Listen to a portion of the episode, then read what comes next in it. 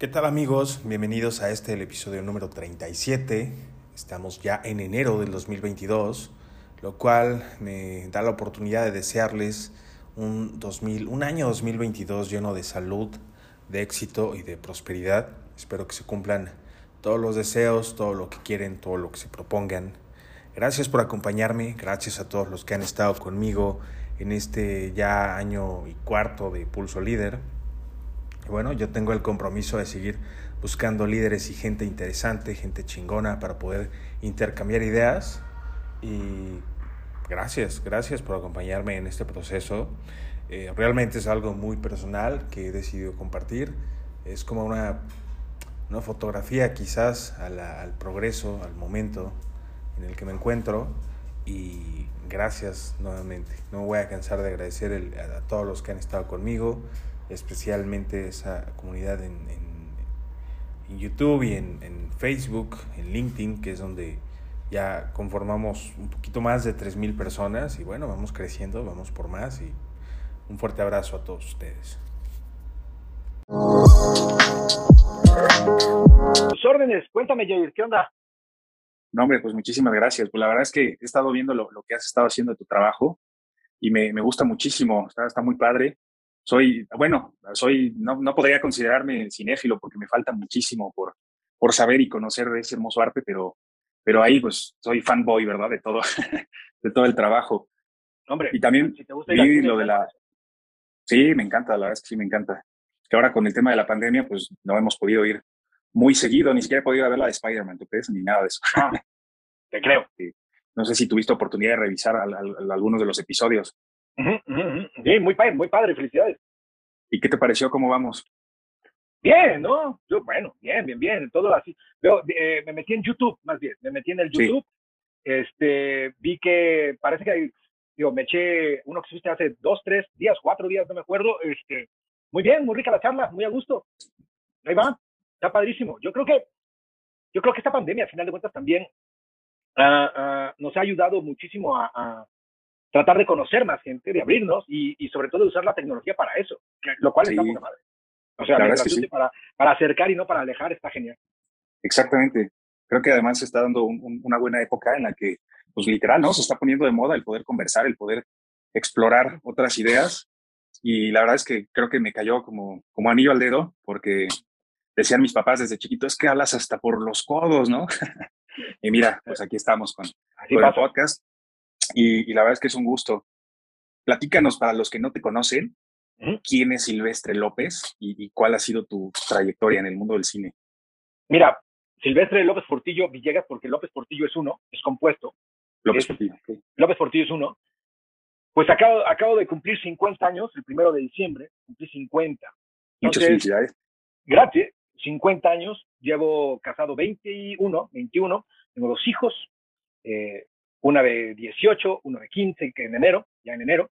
Llevo, yo, ahora sí que eh, de mis 50 años llevo ya en la parte de la crítica cinematográfica más o menos como la mitad, como desde los 24, 23, es un poquito más de la mitad de mi vida.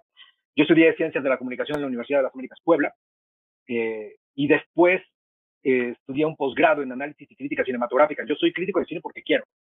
No soy un director frustrado, no soy un actor frustrado, un guionista frustrado, no, ni madre. Yo, yo decidí que, me gustaba el análisis y la crítica cinematográfica. Me gustaba el trabajo que hacían muchas personas a las cuales admiro y admiré, admiro y sigo mirando.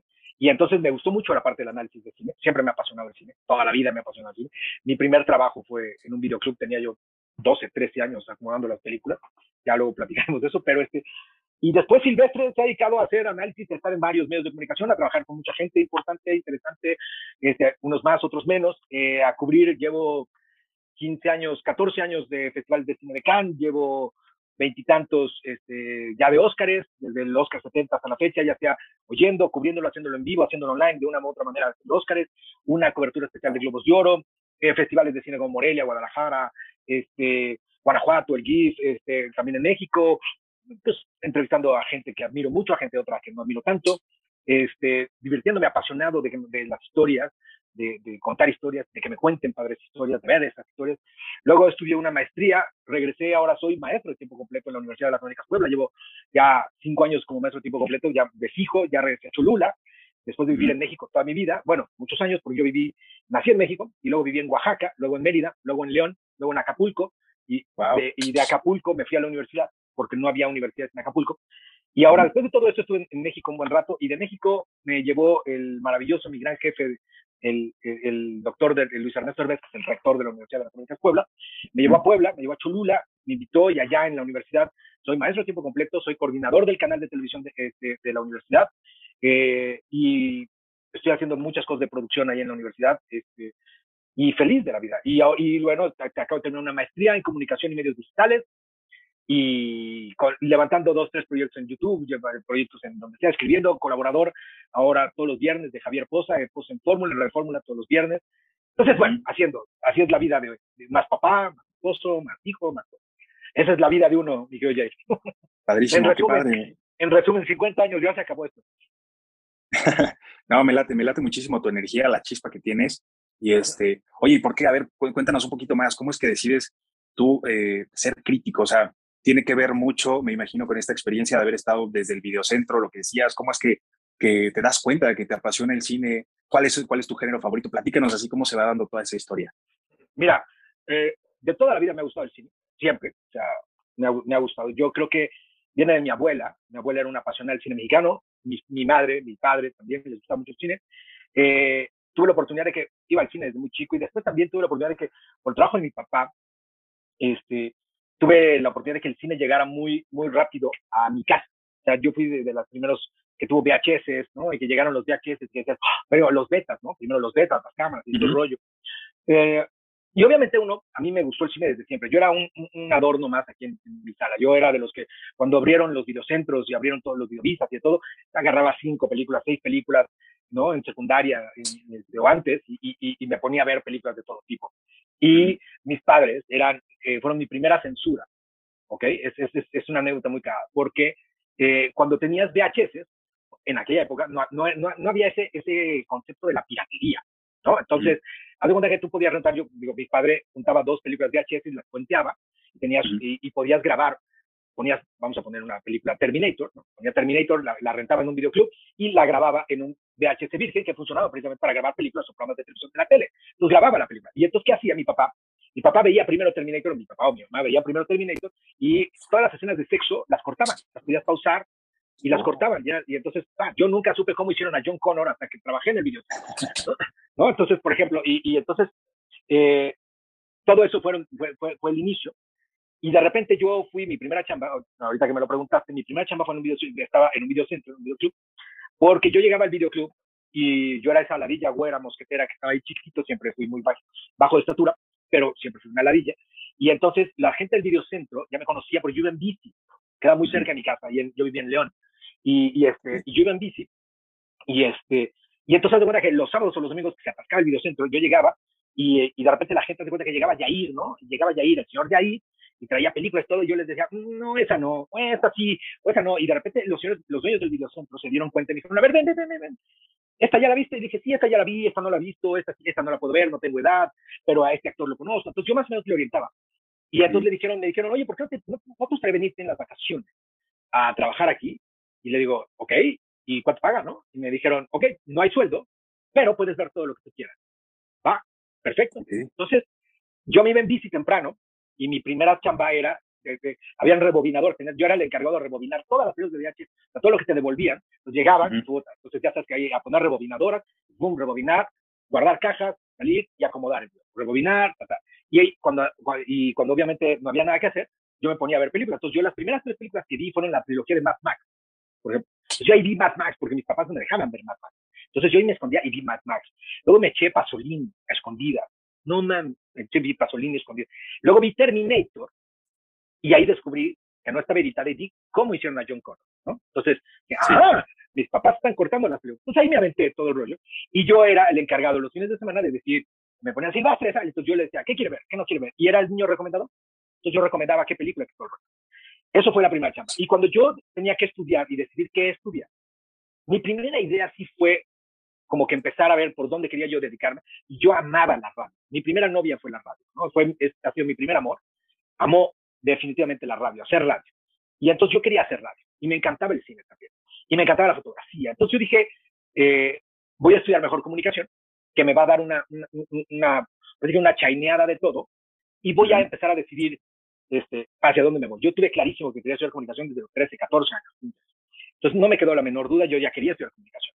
Y cuando estudio comunicación en la Universidad de las Américas Puebla, ahí me empiezo a dar más cuenta de, empiezo a leer, o sea, me encanta el cine. Yo dije, bueno, a lo mejor voy a empezar, a lo mejor veo como, como si me dedico a, contar historias o a hacer cine, pero no, ya estaba yo metido en otras cosas, empecé a, colaborar en otros asuntos, que no a mí, y empecé a leer a, gente como Jorge Ayala Blanco, a Rafael Aviña, eh, Leonardo García Sao, eh, este, García Riera, grandes maestros, Carlos Putil, y me fascinaba que alguien tuviera esa idea de, de que vea otra cosa de la película, ¿no? De que de repente seas, ¿de dónde saca estas cosas? Yo vi otra película, como cómo lo explicaba en, en, los periódicos en la universidad. Yo dije, yo no me voy a echar cinco años más estudiando cine, a mí lo que me interesa es esto. No tanto contar todas las historias, hice mucho video en la universidad, hice muchas cosas en la universidad, no, a mí lo que me gustaría es empezar a tratar de entender lo que estos cuates me quieren decir. Y por eso digo que yo, después de, de terminar comunicación, encontré un posgrado en la Universidad de Anáhuac, en México, de análisis y crítica cinematográfica, y en donde fue, más aparte todo el cine que estaba en la universidad, pero fue especializarse en un análisis, en teoría de análisis, en todo lo que fuera, movimientos, géneros, bla, bla, todo lo que sea, y, y, me apasionó. Y luego tuve la oportunidad de tener grandes maestros en la universidad, tuve un maestro que ya en paz descanse, se llama Rafael Korkidi, que fue el fotógrafo de Jodorowsky, este, y, y, y entonces estaba, era un tipo bien loco, maestrazo, entonces te vas metiendo toda esa bola de cosas corrientes, movimientos y todo. Y de ahí fue, y de ahí fue, y, estuve haciendo mucho radio, toda mi vida después hice radio, mucho tiempo hice radio, pero el cine ya estaba listo, ya estaba clavado, yo sabía ya que me quería dedicar al cine, este, y si podía hacer cine y en radio, era yo el hombre más ah, ¿Y cuál ha sido una de las, de las enseñanzas más grandes que te ha dejado este camino, esta trayectoria, el cine en sí? O sea, ah, no sé, ya ha sido a través de, de, una película, de una historia, de una experiencia haciendo esto. ¿Sabes qué? Que a mí el cine me ha enseñado lo, lo sensible que uno puede ser, o que soy, ¿no? Vamos a ponerlo de manera individual. Creo que el cine puede ayudar mucho a cualquier persona a descubrir muchas cosas. El cine es un embajador tanto de los países, pero también de uno mismo. Yo creo que, que yo he visto películas y he berreado en películas, me he enojado en películas, he vomitado bilis del coraje en películas, eh, he sufrido, he abrazado, he vivido muchas cosas en películas. Y este, y he, pasado esos momentos de montaña rusa en, en, el cine, muchas veces incluso hasta más que en la misma vida cotidiana como tal, ¿no? O sea, creo que he llorado más veces en el cine que en mi vida, o sea, te puedo decir, ¿no? Bendito sea Dios. Pero, pero eso me ha enseñado, las enseñanzas es, padre es contar una historia, amo el cine, amo cuando alguien te cuenta padre una historia, cuando admiro mucho a los, a los directores, admiro mucho al talento del, del ser humano, que en equipo se puede reunir a la, gracias a la idea de alguien y llevarla a cabo. O sea, porque vas desde el, el cuate que lleva el papel de baño, ¿no? no tengo idea, hasta el director, todo el mundo está reunido por la idea de un solo cabrón, ¿no? de un güey. Y, y, y, todo el mundo, aunque le pagues, pero todo el mundo tiene la fe de que esa película te, va a salir bien. Yo creo que nadie hace una mala película, pero al final de cuentas todo sale como sabe, pero es esa maravilla, ¿no? De, de, contarte eh, eh, y de contar una historia con más de 100 personas, 1000 personas, no te idea, depende de la película, o un grupo de cinco, ¿no? Pero, pero eso me encanta. Y yo estoy viendo una película, digo, wow, o sea, el, el cuate o la chava que hizo los 30 segundos de la computadora de una película de animación, es brutal, ¿no? Todo lo que ese, ese cuate pasó. Y cuando ves los créditos de la película, dices, estos güeyes hicieron todo para contarme una historia. Y eso me fascina, me fascina. Me ha enseñado mucho lo que es el trabajo de del hombre cuando lo quiere hacer y cuando hace equipo. Me gusta mucho la parte del arte. Y obviamente también me ha enseñado costumbres, viajes, digo, no ten, he, tenido la oportunidad de viajar, pero es padrísimo cuando viajas gracias a una película y conoces mundos gracias a una película, ¿no? Idiomas gracias a una película, costumbres gracias a una película. Esto también me ha fascinado. Y también, bueno, obviamente, me, ha enseñado mucho a conocer lugares y ha llevado entrevistas con gente que admiro, con gente que me gusta y también y, me ha enseñado mucho a colaborar con, con, otras tantas, con otras tantas bandas. El cine yo creo que da mucho. ¿Quiénes son los, los directores que más admiras? Los tres directores que más admiras y por qué. Mira, ahí te va. Todo lo que yo diga hoy lo voy a, lo voy a dividir, ¿ok? Porque luego va a sonar muy mamón esto que voy a decir. Pero yo tengo una, una, una, una filosofía un poco este, loca, si lo quieres ver. Pero para mí no es lo mismo una buena película que una, mala, que una película que sea buena o mala a que me guste o no me guste. ¿Ok? Entonces, teniendo eso claro, ¿ok? Yo te puedo decir que tengo películas que me fascinan que lloro, berreo y las puedo ver diez mil veces y son malísimas. ¿Ok? Malísimo. Y te puedo decir que hay películas extraordinarias, perfectas, hermosas y bellas, y no me gustan. O sea, o no las vuelvo a ver nunca. ¿Ok? Partiendo de eso, eh, yo te puedo decir que o sea, director, un director como Steven Spielberg, con el que yo crecí, no es de que yo diga que toda su filmografía es perfecta, no. ¿Ok? O sea, vamos a dejarlo ahí en claro. Pero me gustan muchas sus películas, muchas de sus películas me gustan. Crecí con muchas de sus películas, ya que hicimos con Cuentos Cercanos, con E.T., con Tiburón, ¿no? que se me hace una obra maestra. por ejemplo, y a la par, te puedo decir que para mí el más grande es Kubrick. ¿Ok? Y son completamente diferentes. O sea, cada quien en su, en su rollo. Un Kubrick, y de Kubrick a Spielberg, vamos pasando por muchos lados. O sea, me encanta, este, me encanta mucho. O sea, va variando del humor. O sea, yo soy muy fan de, de, de, de El Coppola del Padrino, soy fan de, del Scorsese de Taxi Driver, soy fan de Tim Burton.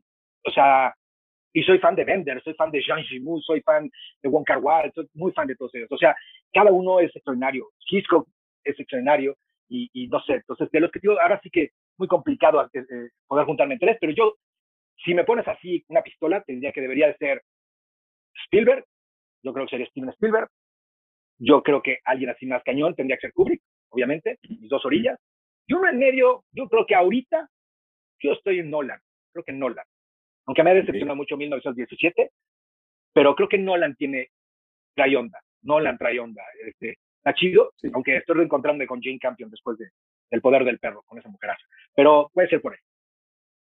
De los directores mexicanos, Cuarón, Iñárritu. Ah, eso de cajón. o sea, Cuarón, Guillermo del Toro y, y, y Iñárritu, los tres son brillantes, diferentes, interesantes, polémicos, eh, interesantes. Yo creo que los tres tienen sus cosas, ¿no? Eh, yo soy muy fan del cine del Toro. O sea, o sea, yo me quedo con Guillermo como cine, como películas. Las mismas películas que me gustaría, que veo y veo y veo y veo y reveo, son las de Del Toro. No veo y reveo y reveo y reveo para nada ni las de Corón ni las de Iñárritu. No se me explico. Me gusta más cómo me cuenta los cuentos. Son diferentes los cuentos de, de, de, de Guillermo del Toro. Pero yo creo que, que, que me gusta mucho lo que hay del cine mexicano lo que están haciendo directoras, me hacen brutal lo que están haciendo ahorita directoras, lo que han hecho grandes directores, grandes películas. Yo creo que el cine mexicano está pasando por un momento bien chido, ya lleva muchos años pasando por un momento muy padre. Creo eh, fielmente que, que Ernesto Contreras, este, híjole, hay muchos, hay varios, o sea, muchos, muchos. Este, creo que el cine mexicano lo único que le hace falta es público. No, sí, la verdad es que, que, es buenísimo. Yo no sabía, estaba viendo ahora eh, una, entrevista con Carlos Cuarón y yo no me iba a imaginar nunca el nivel de relación de amistad que lleva ¿no? con, con, Del Toro, con este Iñárritu, que, que incluso se intercambian los guiones y se hacen anotaciones. Digo, qué padre, la verdad es que me parece un mundo extraordinario, siempre los, los he admirado, pues igual no sé, a lo mejor tanto de directores así como tú, pero, pero me fascina, o sea, yo, yo pienso que el proceso creativo es realmente el, poder este, expresar, el poder plasmar esos mundos, esos universos que hay en, en la cabeza de todas estas personas y al mismo tiempo me pregunto, ¿de dónde sale toda esa inspiración? ¿De dónde sale ese universo de ideas? ¿Qué son para ti las ideas y de dónde vienen? ¿De dónde crees que surge la inspiración que, que todos ellos tienen? Bueno, ellos, y yo creo que la mayoría de los directores, yo creo que se refleja siempre una interesante película, generalmente parte del corazón. O sea, yo creo que cuando hablo del corazón es si leyó un artículo y lo, y lo, y, y, lo movió, eh, lo hizo reír, lo hizo llorar y todo. Hay una gran frase que, que dice, habla de lo que sabes. Y eso se me hace muy interesante. Este, que un director hable de lo que conoce, de lo que sabe, de lo que puede, o sea, obviamente no es de que bajes una nave espacial y nunca hayas visto una nave espacial, pero el tema alrededor de la nave espacial, ¿no? No puedes hablar de una sociedad en el metro si nunca te has subido al metro, no sabes a lo que huele, cómo, a lo que está pintado, etc, etc, etc, ¿no?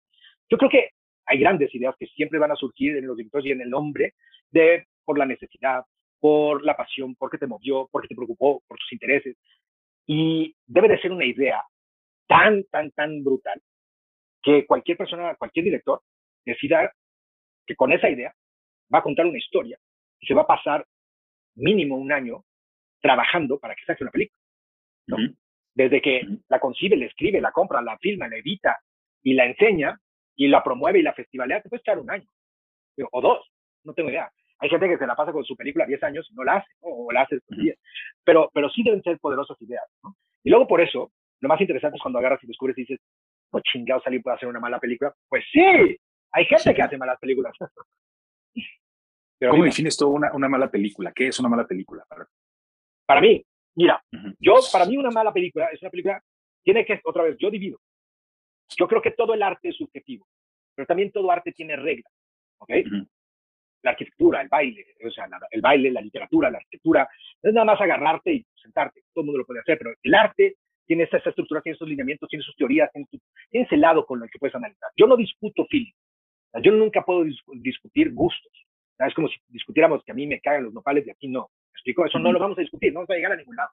Entonces, para mí es importante que yo defina, a ver, esta película es mala porque está mal escrita, porque sus personajes no son profundos, porque el guion es malo, porque está mal actuada, está mal dirigida, mal iluminada, por estos, o sea, etc, etc. Y tratas obviamente de, tener estos valores, de tener estos análisis, y ahí defines que la película puede ser buena o puede ser mala.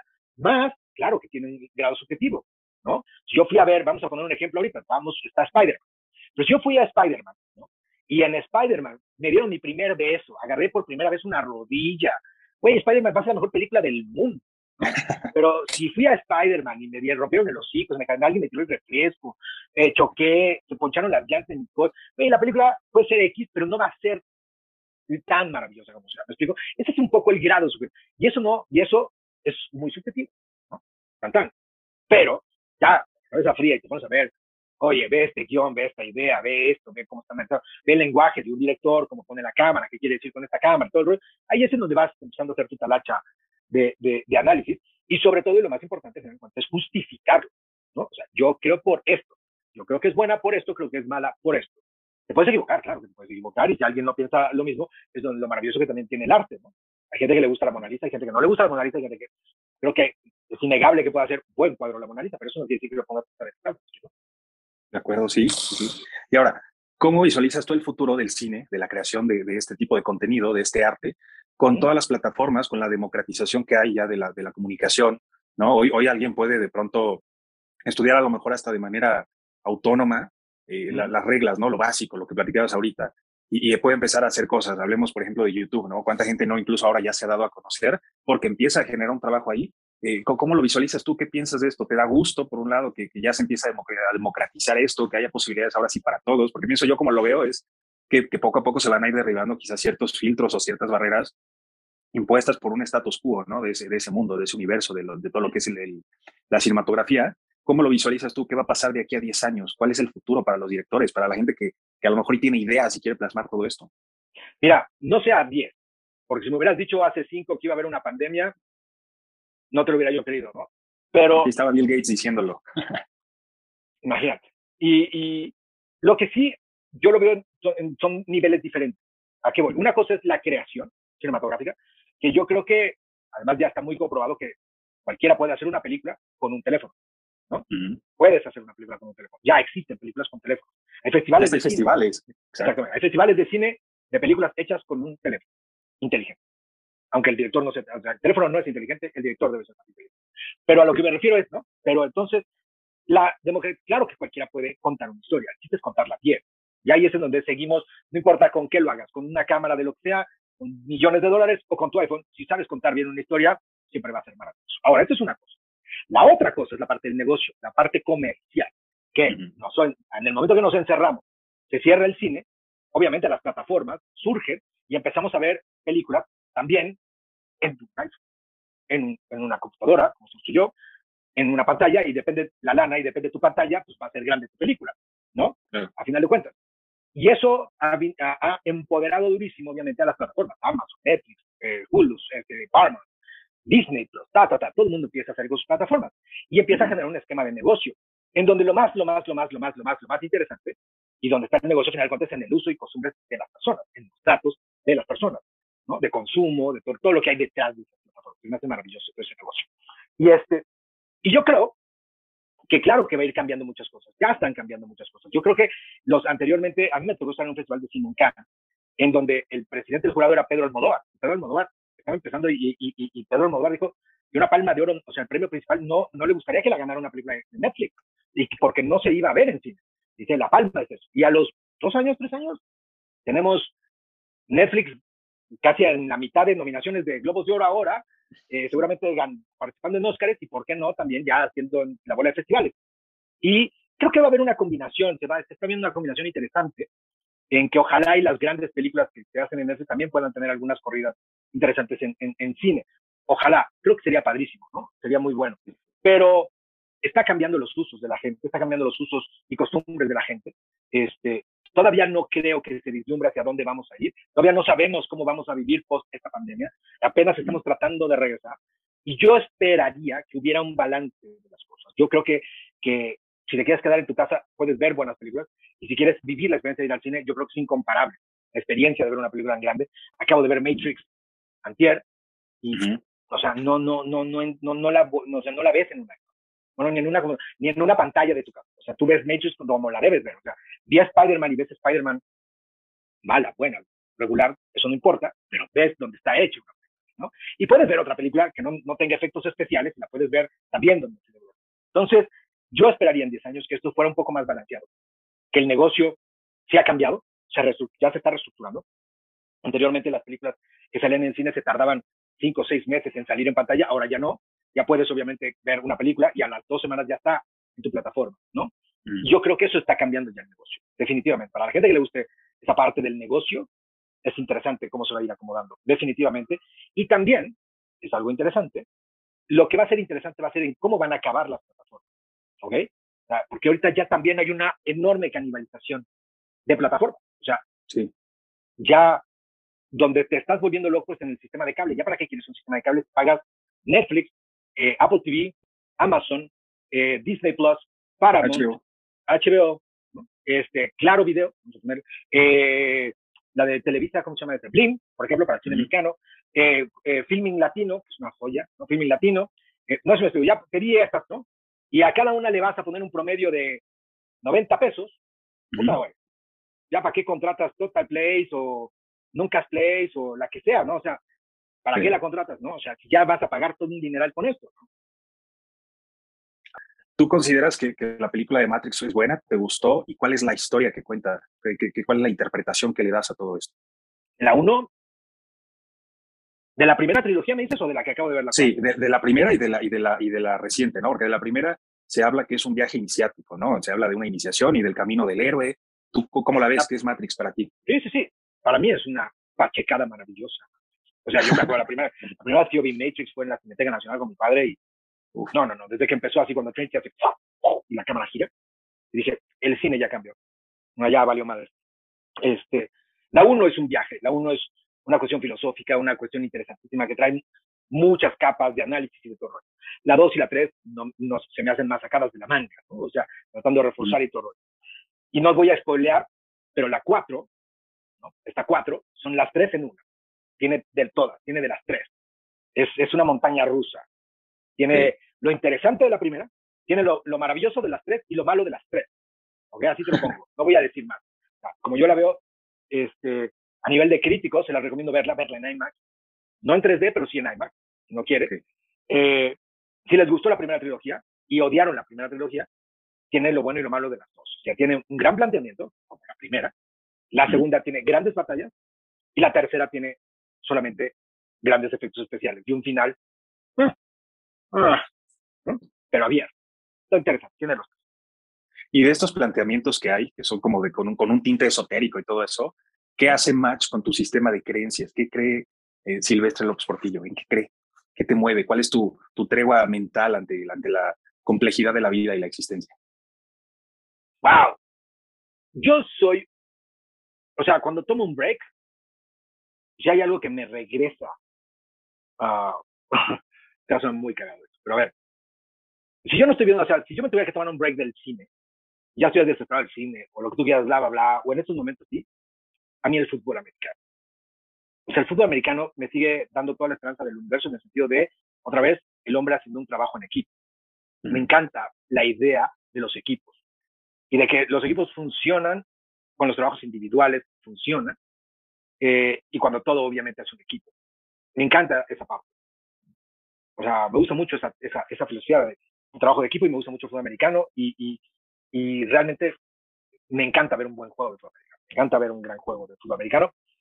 Y yo creo, a final de cuentas, en que las cosas, ya a título personal, las cosas, a final de cuentas, se pueden ir reflejando y se pueden ir contando de una manera cada vez diferente. Creo que una misma historia se puede contar de diferentes formas. Y lo más interesante es, estar abierto a todas las formas que alguien te puede contar una historia. Y seguir haciendo un poco el reto de, de, analizar qué historia está bien contada, cuál no le crees, cuál sí le crees. Y me encanta conversar, obviamente, con la gente de, de, de esas historias. A mí me fascina que una película, para mí una película empieza a ser buena, si lo quieres ver así, si me da para un café, ¿no? Entonces, si me da para un café, eso es en lo que yo, me, sigue la esperanza en, en, la conversación, en el cine, es lo que me da mi break, el cafetear la historia, o el, el ver un juego de fútbol americano, por lo que decía yo. Y obviamente mis válvulas, que es impresionante, digo, no sé si tú seas papá, estás muy joven, pero yo tengo dos talibanes que, güey, yo, quiero escaparme, nada más me tengo que meter a sus recámaras, para meterte en un hoyo negro, o sea, interestelar. Entonces es meterme con mi esposa y con mis dos hijos y con mis talibanes, ya, güey, ya con eso tienes para, para toda la vida. Ok, qué chingón, la verdad. Gracias por compartirlo. Cuéntanos algo que no sepan de ti, o sea, que no es muy común, que, que tú crees que, que, la, que si la gente supiera se sorprendería. Algo que la gente no sepa de ti, pero que si supiera se sorprendería. ¿Qué es wow que qué bueno que no sepan de mí, pero si saben de mí se sorprenderían. ¡Hasta madre! Híjole. Yo creo, que hay muchas cosas. Yo creo que, fíjate que es muy curioso, pero yo creo que se sorprendería mucho del grado que tengo de... Mucha gente cree que yo hablo y me aviento a, a lo güey a veces en muchas cosas. ¿ok? O sea, y realmente se sorprenderían cuando ven el grado de cosas que tengo que pensar 18 veces que me guardo y que no digo. O sea, el grado de autocensura que tengo de las cosas. O sea, realmente le tengo pánico a las redes sociales. O sea, le tengo pánico a las redes sociales, a lo, tanto para bien como para mal.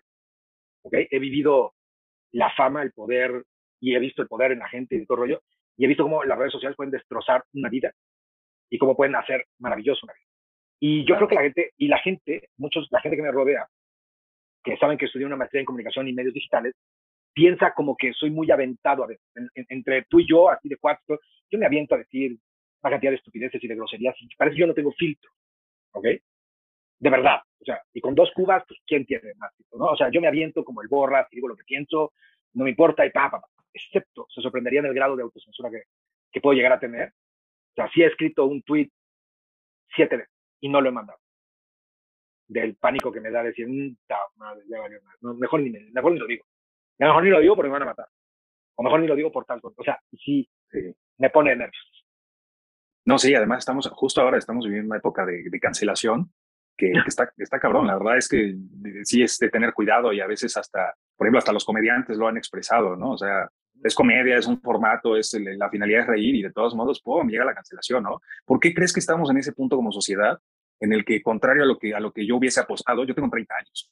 Yo, yo me acuerdo, por ejemplo, de los programas de, de Telehit y, cómo hace unos 10 años, como que parecía que empezábamos a, a, librar la batalla de la censura y hoy, contrario a lo que yo, a lo que yo le apostaba, no, con todo y la democratización y, la, y, lo amplias y maravillosas que pueden ser las redes sociales, estamos este, pasando por un momento donde se censura todo. ¿Por qué? ¿Por qué crees que estamos eh, viviendo esto como sociedad? ¿Qué, qué nos pasa? yo, yo no sé, yo creo que estamos viendo un momento muy interesante de control y de cambios, ¿ok?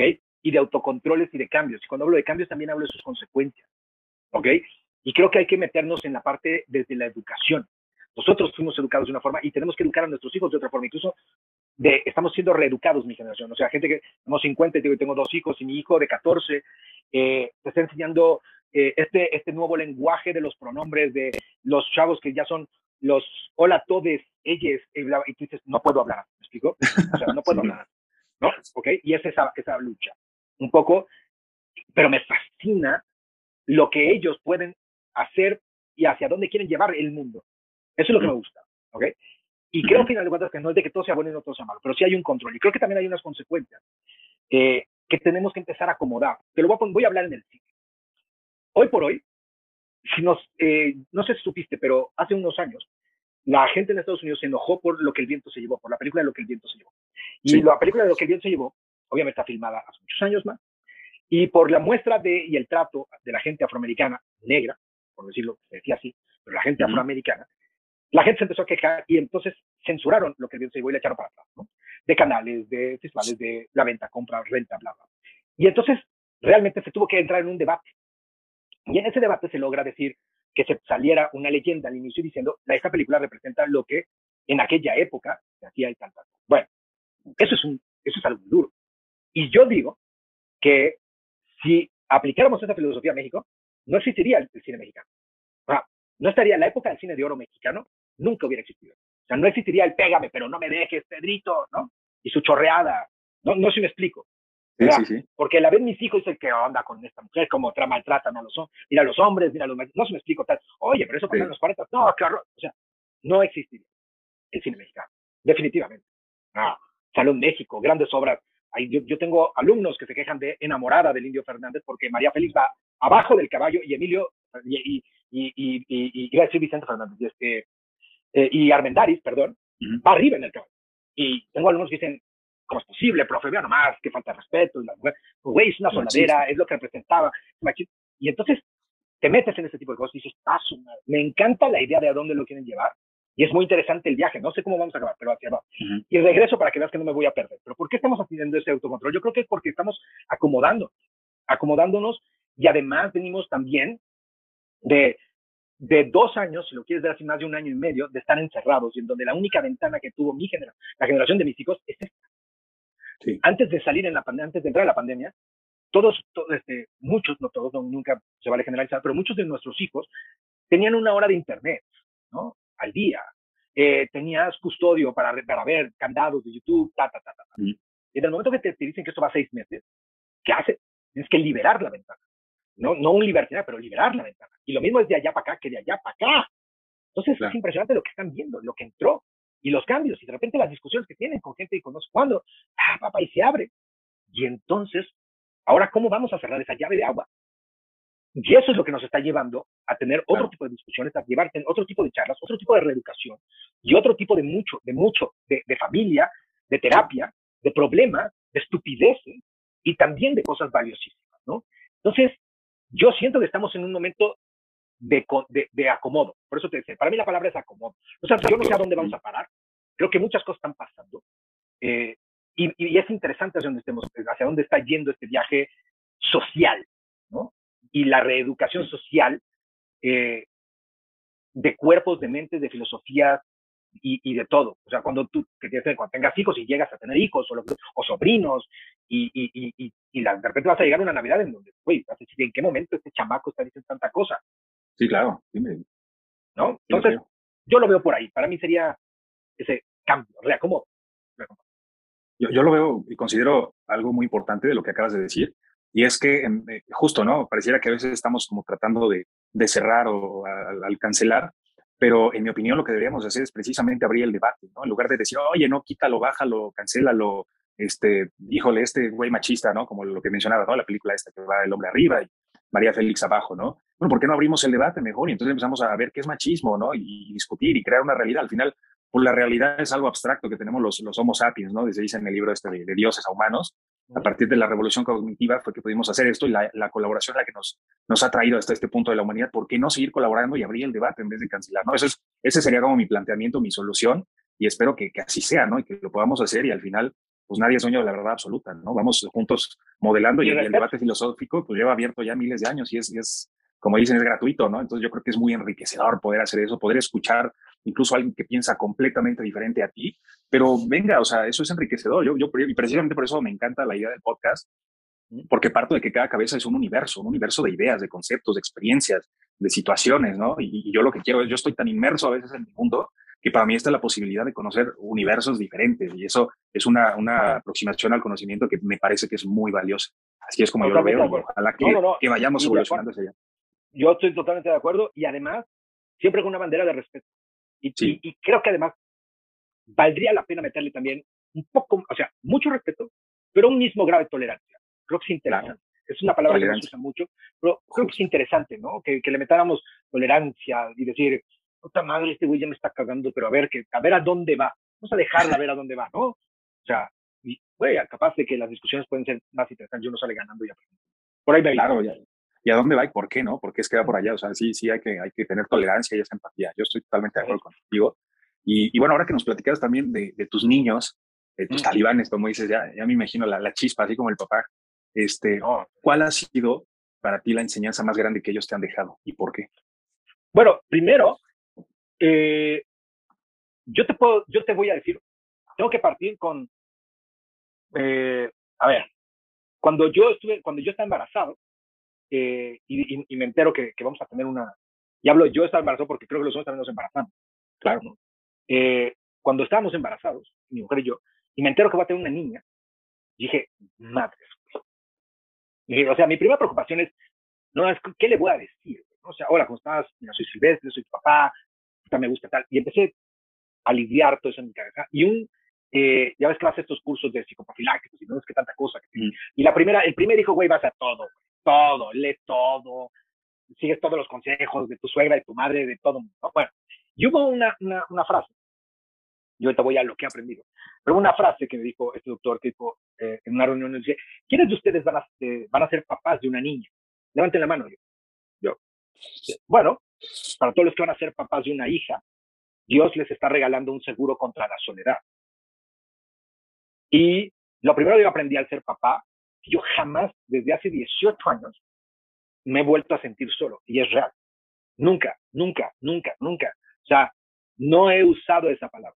No me he sentido solo desde que nació mi hija. O sea, desde que está, desde que soy verdad, pero desde que nació, nunca me he sentido solo. Y no solo por mi hija, sino después menos solo con el segundo. Entonces, lo primero que aprendí es de que hay cosas que realmente puede pasar que nunca las vuelves a sentir. O sea, qué raro, pero he estado solo, o sea, viajo solo, voy a cine solo, eh, he ido a festivales solo, pero no solo de esa soledad de me siento que estoy solo en el mundo. Sí me estoy tratando de explicar, no, sí, claro. emocional, ¿no? No, ya no, nunca, nunca, nunca. Y lo primero que aprendí es de que sí te puedo decir que hay cosas que dices, no, jamás me he vuelto a sentir solo. Ay, no puedo. No, es neta. Es lo primero que aprendí. Segunda, o sea, que he aprendido de este par de locos, es de que lo que tú puedes hacer, estos güeyes lo van a hacer el doble. Puta, no. Es impresionante lo que pueden hacer, ¿no? Exactamente. O sea, para bien y para mal. Entonces, sí, sí he aprendido que, que hay que tener mucho cuidado con lo que uno hace, con lo que uno actúa, con lo que uno dice, con, o sea, ¿no? Y, y también, a final de cuentas, hacerse sentir uno no es perfecto. Porque estos chamacos vienen sin pilas, y o sea, con doble pila y sin instructivos, ¿no? Y, o sea, el doble de como veníamos nosotros. Sí. Y creo que todos los días te enseñan algo. Es muy cliché, pero todos los días te enseñan algo. Todos los días también te enseñan que eres como eres. Y también, también eh, no lo voy a negar, pero también entiendes y revaloro, he aprendido a revalorar más a mis papás. A tus papás. Claro, no mames, tener un hijo como yo, güey, manche, era una locura, yo era una ladilla, yo era una ladilla mosquetera, igual. Pero este, y mis jefes, güey, qué aguante, cabrón. Yo me hubiera regalado a Silvestre en el metro, cabrón. O sea, no tengo idea. y, y, justo en ese sentido, ahora ya como padre, este, ¿qué, qué ha cambiado en Silvestre? O sea, comparado con el Silvestre de 20 años, ahora con, con, el de 30 años, en ese sentido, porque por ejemplo, yo, yo me acuerdo que pues, en alguna ocasión, en la, en la época en que uno le llama, ¿no? La edad de la punzada, pues de repente se le hace fácil a uno hacer juicio a los papás y decir y reclamar y, y quejarse y cosas así, ¿no? La verdad es que, y, me acuerdo muy bien que, que, me decían mis padres, ¿no? Y algún día vas a ser papá, cabrón, y vas a ver, a ver si es cierto, ¿no? Y, ahora que digo, todavía no soy papá, pero ya también me he dado mis madrazos a los 30 años y digo, es cierto, ¿no? O sea, yo, y, hace tiempo que las cosillas que, pudiera haber tenido las solté porque dije, no, hombre, jamás, o sea, uno no es nadie para juzgar a sus padres y, y me enseñó eso, ¿no? Yo los amo, los adoro, ¿no? A mí nadie me debe nada en ese sentido y, y eso es lo que ha cambiado, ¿no? Ahora me imagino cuando tenga mis hijos, pues que, que va a ser muy, muy padre, ¿no? Para ti, ¿cómo fue esa transición, esa, esa parte? Mira, lo más difícil. Mira, te voy a platicar algo que no he platicado más que con dos, tres cuates y con cuatro cubas, ¿no? Pero quien, quien, quien es papá lo va a entender y es un gran debate. Ahí te va. Cuando yo no tenía hijos, es más, cuando no estaba casado y eres un rebelde bohemio maravilloso que te vale madres todo y te comes y te devoras el mundo a pedazos. Voy a ti agarrante, decían, güey, es que no tengo idea, ¿no? oye, Silvestre, es que tienes que hacer tal cosa en una chamba. Dices, no mames, esto va en contra de mis valores, mis principios, chinga, ya me voy, güey. O sea, sí, sí. me vas y me voy a buscar otra chamba, y si no, me voy a ir, no tengo idea, a explorar el mundo como Forrest Gump corriendo por el planeta, y qué me importa, güey. Yo lo que quiero es la lealtad a uno, todo eso, ¿no? Es real. Bueno, cuando tienes hijos, eh, entras en la, en, la, en la perspectiva, cuando de repente a mí me llega, en una ocasión, la la encrucijada más dolorosa que he tenido, que, o sea, no dolorosa, pero sí más interesante, es cuando de repente tienes una decisión de qué le vas a enseñar a tus hijos. Yo estaba, yo tuve una serie de, de problemas en un trabajo, por ejemplo, y en ese trabajo agarraron y me dijeron, a ver, güey, aquí te tienes que quedar haciendo esto que no tienes, que no te gusta, este, pero pues te jodes, cabrón. Y yo ya tenía dos hijos, güey. Y entonces yo me siento con mi mujer. Digo, a ver, ¿qué lección le voy a dar a mis talibán? Lección número uno. Tienen a su madre, y no importa, tragamos frijoles, pero nadie está encima de los valores de su papá, ¿no? Su madre, chingas madre, todos, y a ver cómo le hacemos, ¿no? A ver cómo pagamos colegiaturas, a ver cómo pagamos la renta, pero uno y sus ideales, sus formas, sus valores, porque es la lección que hay que darle a los hijos, ¿no? Pues lección número dos. Hay momentos en la vida en donde uno tiene que apechugar sus cosas por los que más ama. ¿No? Y en donde dices, puta madre, neta, pero tengo que pagar la colegiatura, la leche, los pañales, tengo que pagar esto. Pues, ¿Qué crees, güey? Sí, dámelo. No, no tengo idea. ¿Ok? Esas son las, no te voy a decir que decidí, nunca he platicado que decidí, porque no tuve la necesidad, bendito sea Dios, no pasó, pero sí llegué a esa encrucijada. Y ese tipo de cosas son las que al final de cuentas pasa cuando uno es papá. Y esas son de las más rudas. Cuando agarras y dices, ahorita estoy en una crisis laboral y te van a correr, o llega alguien, o te están pidiendo a tu jefe que hagas algo. ¿Lo haces o no lo haces? Qué interesante decisión. Yo no estoy diciendo que a huevo lo tengas que hacer por tus hijos, tampoco estoy diciendo que a huevo no lo haces por, ti o por, por ellos mismos. Pero a lo que me refiero es cuando tienes hijos, esas decisiones no, las empiezas a tomar. Eso es la novedad. No, y, y, y, a veces puedes ir por un lado y a veces puedes ir por el otro. No sé si me explico, ¿ok? Porque quiero que se entienda que la gente que, que, que, te está viendo, que nos está viendo en esta charla, eh, puede decidir un lado o el otro. Y las dos pueden ser que estén bien o las dos pueden ser que estén mal. El punto es de que cuando tienes hijos, entras en ese tipo de decisiones tan personales. Cuando tú estás solo, te decides por ti, dices, ¿sabes qué? No quieres que hagas tiras o sea, y tiras todo, ¿no? O dices, ay, güey, me vale, güey, ¿no? Te vas por ese lado. Pero este tipo de cosas son los que han cambiado cuando, desde que soy papá. ¿Y, y de tu esposa, cuál ha sido la enseñanza más fuerte, más, más bonita o más importante, trascendental que te ha dejado? Mira, yo lo que te puedo decir es nada, nada, nada, nada de lo que Silvestre ¿por qué Villegas sería ahorita si no estuviera con, con mi mujer, con la mujer que tengo. O sea, es pues, sonar todo el cliché del mundo, pero es cierto, en el sentido de mi mujer, Marcela. Marcela es, es una mujer impresionante, primero por aguantarme y segunda por cómo llevar, cómo armar, por una visión. Es una mujer brillante, individualmente hablando, es una persona profesional, es una persona con una visión, es una persona organizadísima, es una persona más clavada, puta, clava, puta madre, no hay quien lo pare.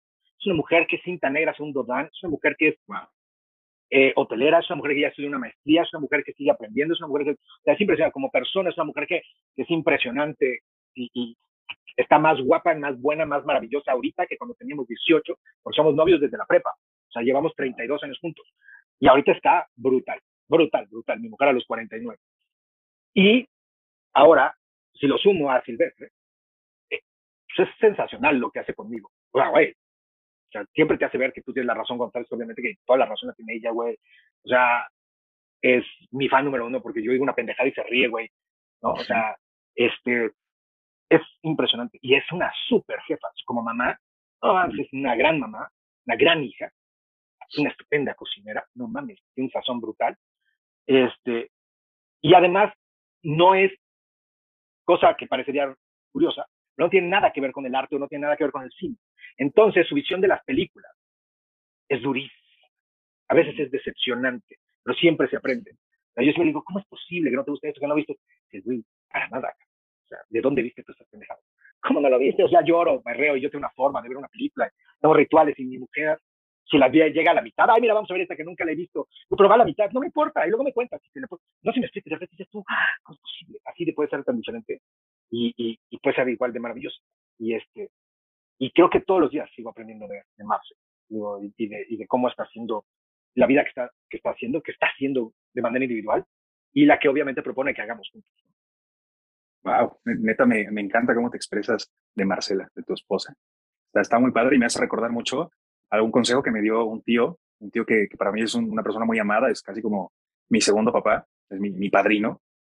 Este, y me decía, ¿no? Desde chico aguas, porque una novia, a la edad que sea, y sobre todo de, adolescente y demás, es una esposa potencial, ¿no? Y él, fue muy sabio, yo creo, en transmitirme ese consejo. Y me decía, ten mucho cuidado con la persona que vas a escoger para que esté a tu lado, ¿no? Porque también es importante que, haya pues, una serie de, de, de, cualidades y de actitudes y de temas y de, y de empatía porque eso te catapulta o te lleva la, la pegada, ¿no? Y te hunde. Entonces, y, lo he visto quizás en experiencia ajena, ¿no? Me, me, atrevo de repente a ver y digo, madre, ¿no? O sea, yo creo que hay, hay ciertas mujeres que hunden totalmente a, sus hombres y viceversa, ¿no? También hombres que de pronto este, pueden acabar con todo el brillo de, una hermosa mujer y, y, yo creo que pues sí, hay que tomar eso en cuenta.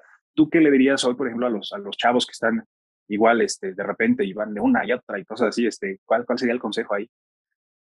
Yo creo que vayan de una a otra, vayan a donde quieran. Yo les, el único consejo que, que, que, ahorita les tengo y que lo tengo porque tengo adolescentes uh -huh. es pórtense bien. Eso es muy estúpido lo que estoy diciendo. Suena de papá de los 50. Pero cuando hablo de pórtense bien, es respeto, cuidado, tolerancia. Y, y sobre todo, sobre todo tienen que pensar que todo tiene consecuencias y más en el mundo que ahorita les está tocando. ¿A qué voy? Gracias al cielo, en mis tiempos de universidad no había redes sociales. O sea, no, no sé qué hubiéramos hecho, me explico. O sea, no tengo idea qué hubiera pasado si nosotros hubiéramos tenido redes sociales, me explico. O sea, para, para bien o para mal, ¿no? O sea, cuando yo estaba en la universidad no había ni teléfonos celulares. O sea, bueno, habían dos, tres, muy pocos. Entonces, tú ni avisabas dónde estabas. Ahora ya tienes ese control, ya avisas. Pero una mala foto te puede destrozar la vida. Un mm. mal tweet te puede destrozar la vida a los 10 años, 15 años, 20 años, 30, 50, es lo que te digo. Entonces, cuando, cuando hablo de pórtate bien, es literal, pórtense bien. Ajá. Sean respetuosos con la sean respetuosos con la vida, sean respetuosos con los mayores, sean respetuosos con su cuerpo, sean respetuosos consigo mismos. Traten de buscar ese respeto.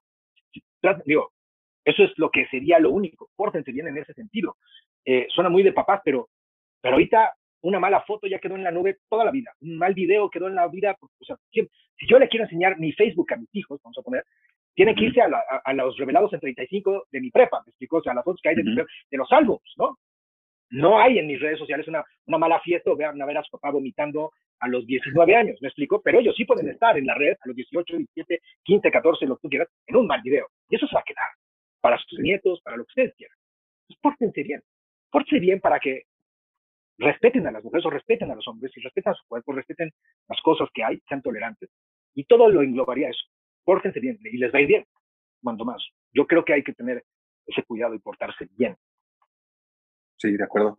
¿Y cuál sería un consejo que a lo mejor de joven, y con todo el ímpetu y todo lo que nos platicabas al principio, lo dabas y que hoy justamente la, la, la experiencia, la madurez, todo esto que has adquirido, dices, mmm, ya no, ya no es vigente, ya la neta es que ya no, ya no lo daría, incluso dirías, ahí no hagas esto. Fíjate que le sumaría, más que nada, yo cuando estaba más chavo y, y era maestro, yo soy uh -huh. maestro desde los 27, 28 años más o menos, un poco uh -huh. así, tu edad y todo el rollo. Y antes era, güey, aviéntate. No, o sea, no mames, córtate la liga y aviéntate con pinche bungee, como sea, ¿no? ¡Vas! Uh -huh. Y ahora le tienes que sumar, mira, aviéntate con cuidado. Sí, es, es sí, cagante, ¿no? Pero antes era, no mames, o sea, yo creo que estudiar comunicación es para gente rara. Siempre se lo digo mis alumnos. A ver, todos somos raros, ¿ok? Y hay que asumirse uno como raro. Somos gente rara. Porque vemos algo más que los demás no ven, sentimos algo más que los demás no sienten, porque queremos ver el, el mundo de otra forma, lo que tú quieras. Está padrísimo eso. Ahora hay que tener cuidado. Hay que tener cuidado otra vez en, en ahora cómo te avientas. Sí hay que aventarse, pero con cuidado. Yo creo que hace 20, 30 años yo les decía, güey, vas, yo te empujo. Así, órale, para eso soy tu maestro, tú, soy tu amigo, soy tu colega, aviéntate, como estás en la edad de aventarte, sea, haz pendejadas. ¿no? Uh -huh. Sí, todo eso sí. Ahora ya le sumo, hazlas con cuidado. Cuídate, con cuidado, con cuidado. Pórtate bien y avienta. Eso sería el cambio ahora. Wow, qué valioso. Muchísimas gracias. La verdad es que es, es, un gustazo poder platicar contigo. Me, me, encantaría verte en persona, platicar contigo, tomar un, un tequilita, un, un, whisky, algo y seguir platicando. Ahí ¿Por qué no hasta grabar un, un, segundo episodio? Está, ahí tienes tu casa en Cholula, tienes tu casa y te da un gustazo, de verdad, y gracias a ti por estos minutos. De verdad ha sido eh, una charla muy rica. Gracias por tus preguntas. Entonces, que nunca me habían hecho. Y, este, y siempre es padrísimo. Yo que me dedico también a sacar conversaciones, es padre cuando alguien este, te dice, ¿no? Oye, te platico algo nuevo y eso es muy padre. Entonces, muchas gracias por hacerme y dejarme platicar cosas. Que disfrutes ahorita la, la estancia ahí con tus papás, que tengas una, una, feliz Navidad y bueno, pues estamos en contacto y nos, nos pondremos de acuerdo para vernos por ahí Buen en año. enero. Buen año y ten mucho cuidado. Cuídate mucho. Así será. Muchísimas gracias. Fuerte abrazo. Un abrazo. Cuídate mucho. Bye. Bye.